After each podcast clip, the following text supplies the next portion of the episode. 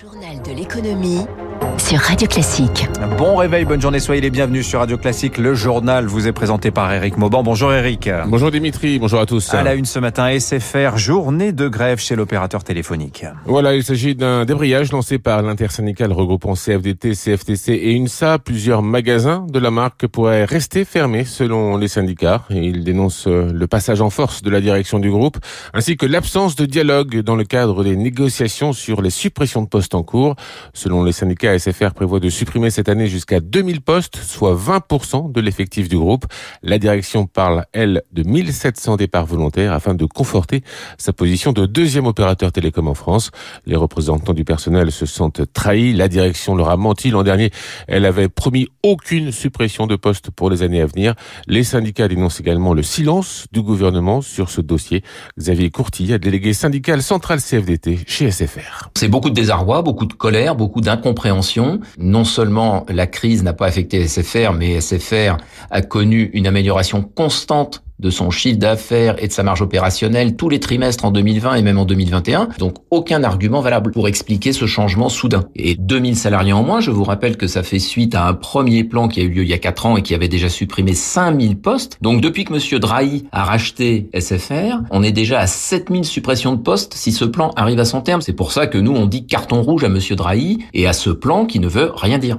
Voilà, Xavier Courtilla, délégué syndical central CFDT chez, SFR, interrogé par Émilie Vallès, carton rouge donc des syndicats pour Patrick Drahi, le patron de SFR qui n'aurait pas tenu ses engagements.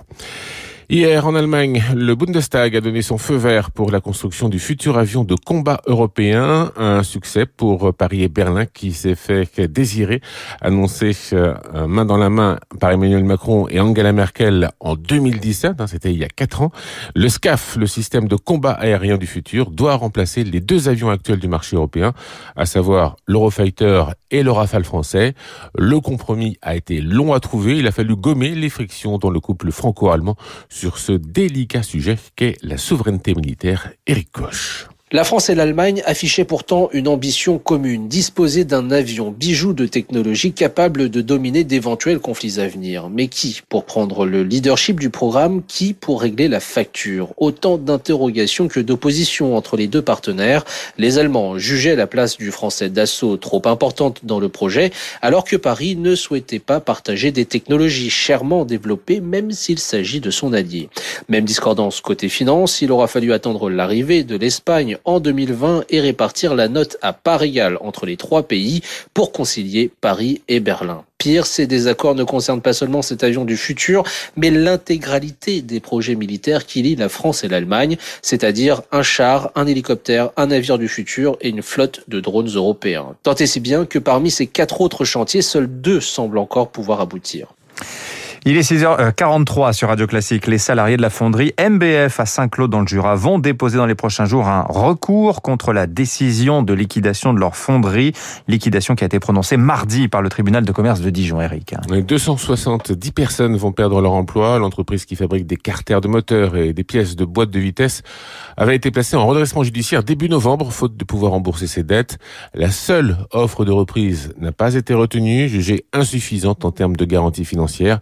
Les syndicats dénoncent la passivité de l'État, tout comme Jean-Louis Millet, le maire de Saint-Claude, qui ne cache pas sa colère. Pour lui, on est face à un crime d'État. Il ne compte pas en rester là. Émilie Vallès. J'ai mis des drapeaux en berne ce matin dans la ville. C'est une ville en deuil. Jean-Louis Millet, maire d'hiver droite de Saint-Claude, se dit assommé depuis l'annonce mardi de la liquidation de la fonderie MBF. Surtout, il en veut à l'État qui, selon lui, avait promis d'aider la seule offre de reprise. L'État ne suit plus. Il y a un super coup de poignard dans le dos. C'est un crime d'État. On a assassiné une entreprise. Je maintiens le terme, aussi fort soit-il. Aujourd'hui, ce sont 270 personnes qui sont anéanties, poursuit le maire. Les services de l'État hier m'ont appelé pour me dire Ah, mais vous savez, on va mettre en place une cellule psychologique pour aider les salariés. Je dis Mais on n'en a rien à foutre de votre cellule psychologique. Nous, on veut garder l'emploi, on veut du boulot. Psychologie, elle va pas remplir les poches, euh, les assiettes des salariés qui se retrouvent sans rien à partir de maintenant. Car le bassin d'emploi à Saint-Claude est sinistré, explique Jean-Louis Millet. Ces dernières années, la commune a perdu 2000 habitants. Des déjà il y a 15 ans, ben, la même entreprise est passée de 1000 salariés à 280. On a perdu 600 emplois 10 km d'ici dans une entreprise de jouets. On s'en est pas relevé. Et aujourd'hui, eh bien là, euh, ce coup du sort, dans une ville qui a 9200 habitants, c'est un cataclysme. Face à cet enjeu territorial, la mairie a décidé de soutenir le recours juridique des salariés contre la décision de liquidation. L'État indique de son côté qu'il sera aux côtés des salariés qu'ils pourront euh, bénéficier du fonds d'accompagnement et de reconversion de la filière automobile doté de 50 millions d'euros. En bref, cette année, le déficit de la sécurité sociale se rapproche des 40 milliards d'euros. C'est 2,6 milliards de plus que ce qui avait été prévu dans le budget voté fin 2020. C'est le déficit de la branche maladie hein, qui va continuer à plomber les comptes.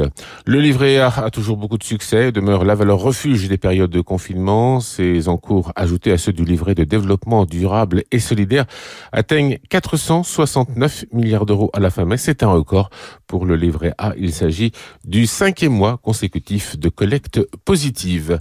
La DGCCRF, la Direction générale de la concurrence, euh, de la consommation et de la répression des fraudes, ainsi que France Digital ont engagé des poursuites contre Apple. Le géant américain est accusé d'avoir imposé des conditions contractuelles abusives aux développeurs d'applications mobiles dans son App Store. On termine avec les marchés financiers. Pas de tendance claire à Wall Street. Le Nasdaq a inscrit un nouveau record hier en hausse de 0,13%. Facebook Tesla ont gagné près de 5%. Tesla qui a annoncé l'ouverture de sa première station de chargement de batterie en Chine, alimenté par ses propres installations à énergie solaire.